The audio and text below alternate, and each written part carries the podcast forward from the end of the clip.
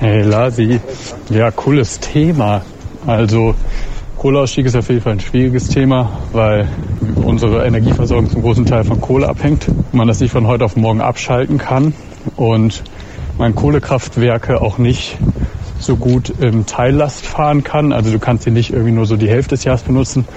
Ein Kohleausstieg ist eigentlich nur möglich, indem da reguliert wird. Über den Markt, wie der im Moment aufgebaut ist, ist ein Kohleausstieg unrealistisch, weil Kohle ist der günstigste Weg, Strom zu generieren. Das ist Jan, der studiert Wirtschaftsingenieurwesen in Aachen und interessiert sich vor allem für Energietechnik. Und er war die erste Anlaufstelle für meinen Kollegen Lars Hendrik Setz. Der hat sich nämlich mal mit der Frage beschäftigt, warum der Kohleausstieg eigentlich so kompliziert ist. Mission Energiewende, der Detektor FM Podcast zum Klimawandel und neuen Energielösungen in Deutschland. Eine Kooperation mit dem Ökostromanbieter Lichtblick und dem WWF. Hallo, ich bin Christian Eichler und bei mir ist jetzt Lars Hendrik Setz. Hi. Hallo Christian. Ja, das Thema Kohleausstieg ist in Deutschland ja fast schon traditionell ziemlich kompliziert, kann man sagen. Da gibt es viele verschiedene Interessen. Die öffentlichen Diskussionen scheinen oft ziemlich verworren. Und dein Kumpel hat ja äh, schon zwei Sachen angesprochen da in der äh, WhatsApp-Sprachnachricht. Erstens, unsere Energieversorgung beruht immer noch zu großen Teilen auf Kohle und zweitens, ohne einen richtigen Fahrplan geht der Kohleausstieg nicht. Ist das Problem damit quasi schon erklärt? Nee, noch längst nicht. Es gibt sehr viele Fragen, die man beantworten muss, wenn es um den Kohleausstieg geht und viele Positionen, die man eben einbeziehen muss. Ich würde mit dir gerne mal so eine Liste machen. Das macht mhm. man ja heutzutage so, Listenjournalismus. Dazu nehmen wir mal die ersten zwei Punkte von Jan auf, die er genannt hat. Und noch einen dritten Punkt, der kommt aber später. Wir machen jetzt erstmal eins nach dem anderen. Okay, also fangen wir an mit Punkt eins. Welche Rolle spielt denn Kohle als Energieträger derzeit in Deutschland? Steinkohle und Braunkohle waren 2017 für etwa 40 Prozent der Energie zuständig, also eine ziemlich große Rolle. Das Fraunhofer Institut für Solar- und Energiesysteme stellt dafür regelmäßig eine Übersicht aus verschiedenen Daten zusammen. Das kann man sich also gut anschauen. Die Steinkohle ist dabei nicht mehr so wirklich wirklich das Problem, denn die Steinkohleförderung läuft 2018 aus. Aber die Braunkohle, die wird weiter abgebaut und die ist dann eben auch die problematischere, denn die erzeugt ziemlich viel CO2 und auch jede Menge andere Abfallprodukte und die hat eben immer noch einen Anteil am Energiemix von über 24 Prozent. Zusammen sind die beiden außerdem für 80 Prozent der CO2-Abgase in dem Energiesektor verantwortlich. Also auch da eine ganze Menge äh, Schmutz, der aus der Kohle kommt. Und äh, warum ist es so? Also warum ist der Kohleanteil immer noch so groß? Ab hier wird es ziemlich kompliziert. Okay. Die Ansichten von Vertretern der Braunkohleindustrie, von Wissenschaftlern, von Klimaschützern, die können teilweise kaum unterschiedlicher sein. Okay. Äh, um da so ein bisschen mehr zu erfahren und mir einen Überblick zu machen, äh, bin ich nach Hannover gefahren.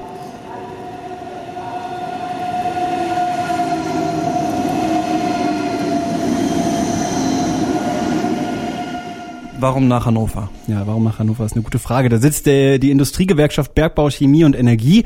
Dort habe ich Dr. Ralf Bartels getroffen. Der leitet die Abteilung für Energiewende und Nachhaltigkeit und ist so ein bisschen die wissenschaftliche Vertretung der Braunkohleindustrie.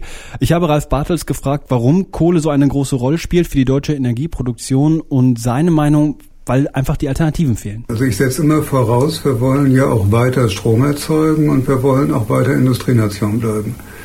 Das heißt eigentlich, wann haben wir genug Erneuerbare? Wann haben wir die Stromnetze, die diesen erneuerbaren Strom dahin transportieren, wo er in dem Moment gebraucht wird, wo er erzeugt wird? Oder wann haben wir die Speicher, mit denen Windstrom und Sonnenstrom auch gespeichert werden kann? Und exakt in diesem Moment brauchen wir keine Kohle mehr. Ähm, ja, Erste Frage, stimmt das denn? Also wie sieht's denn bei den Alternativen aus?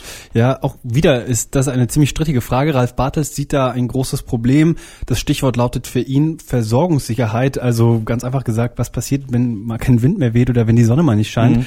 dann wird es mit den erneuerbaren Energien ein bisschen schwierig. Und er glaubt, dann kann man Deutschland bisher eigentlich nicht ausreichend versorgen, vor allen Dingen den großen Industriesektor. David Pfeiffer sieht das ein bisschen anders. Der ist Forscher am Umweltbundesamt und hat am Thesenpapier zum Kohleausstieg mitgeschrieben, das das UBA im November 2017 veröffentlicht hat. Und der glaubt, dass die Versorgungssicherheit in Deutschland eigentlich gar nicht wirklich gefährdet ist. Im Gegenteil, Deutschland produziert seiner Meinung nach schon viel zu viel Strom. Na, es ist so, dass wir im Moment Überkapazitäten am europäischen Strommarkt haben, weswegen auch viele Kraftwerke, gerade Gaskraftwerke, an der Grenze der Wirtschaftlichkeit arbeiten. Da ist durchaus noch großes Potenzial.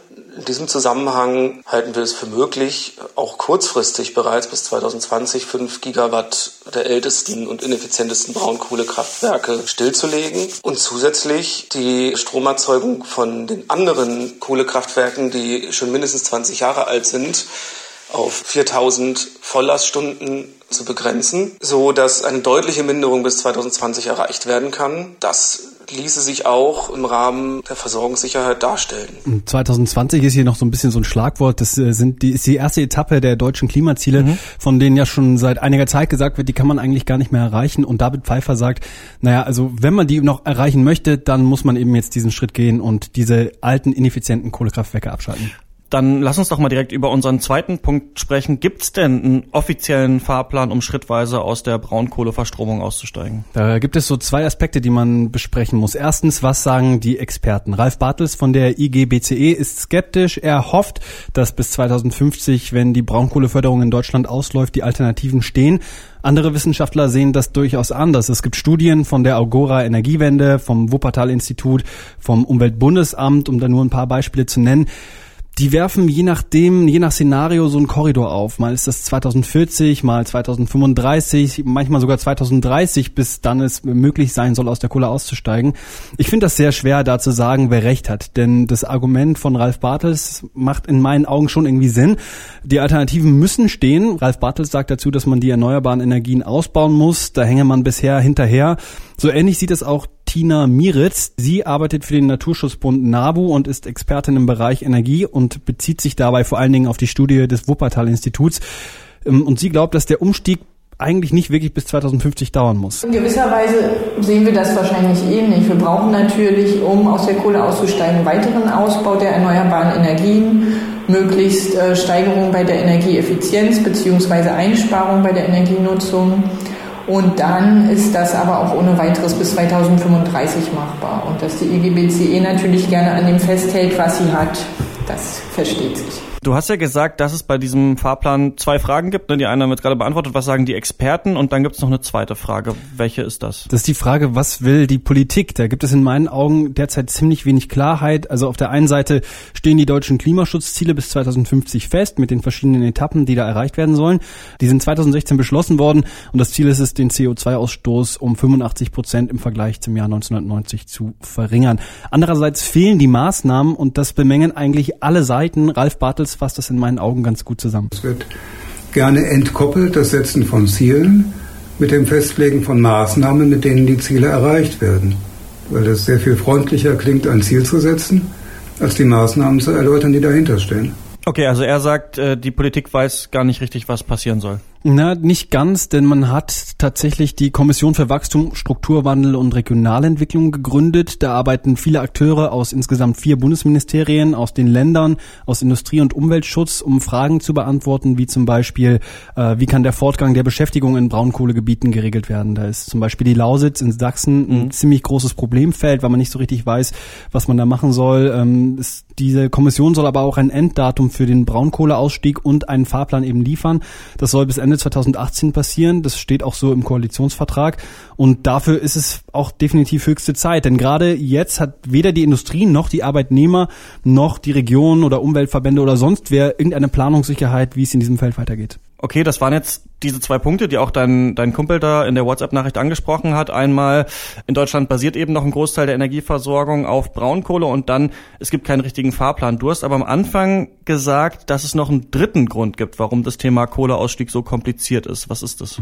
Es gibt noch viele Gründe, aber der dritte Punkt, den ich noch nennen möchte, ist, man merkt eigentlich an allen Punkten, über die wir bisher gesprochen haben, dass es schwer ist, so richtig über Fakten zu reden, denn jeder interpretiert die Fakten anders oder nennt andere Zahlen ja. oder äh, schließt andere Schlüsse.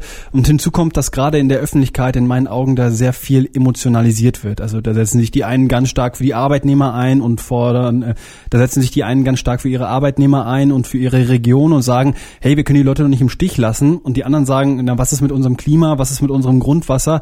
Und plötzlich zeigen alle mit dem Finger auf den anderen und sagen, ey, ihr seid die Bösen hier in diesem Spiel.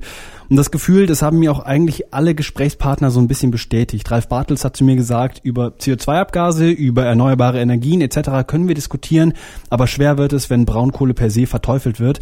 Und da hat er in meinen Augen auch ein Stück weit rechts. Andererseits wird es aber auch schwer, wenn man so sehr an der Braunkohle festhält, dann das Ziel nicht aus den Augen zu verlieren.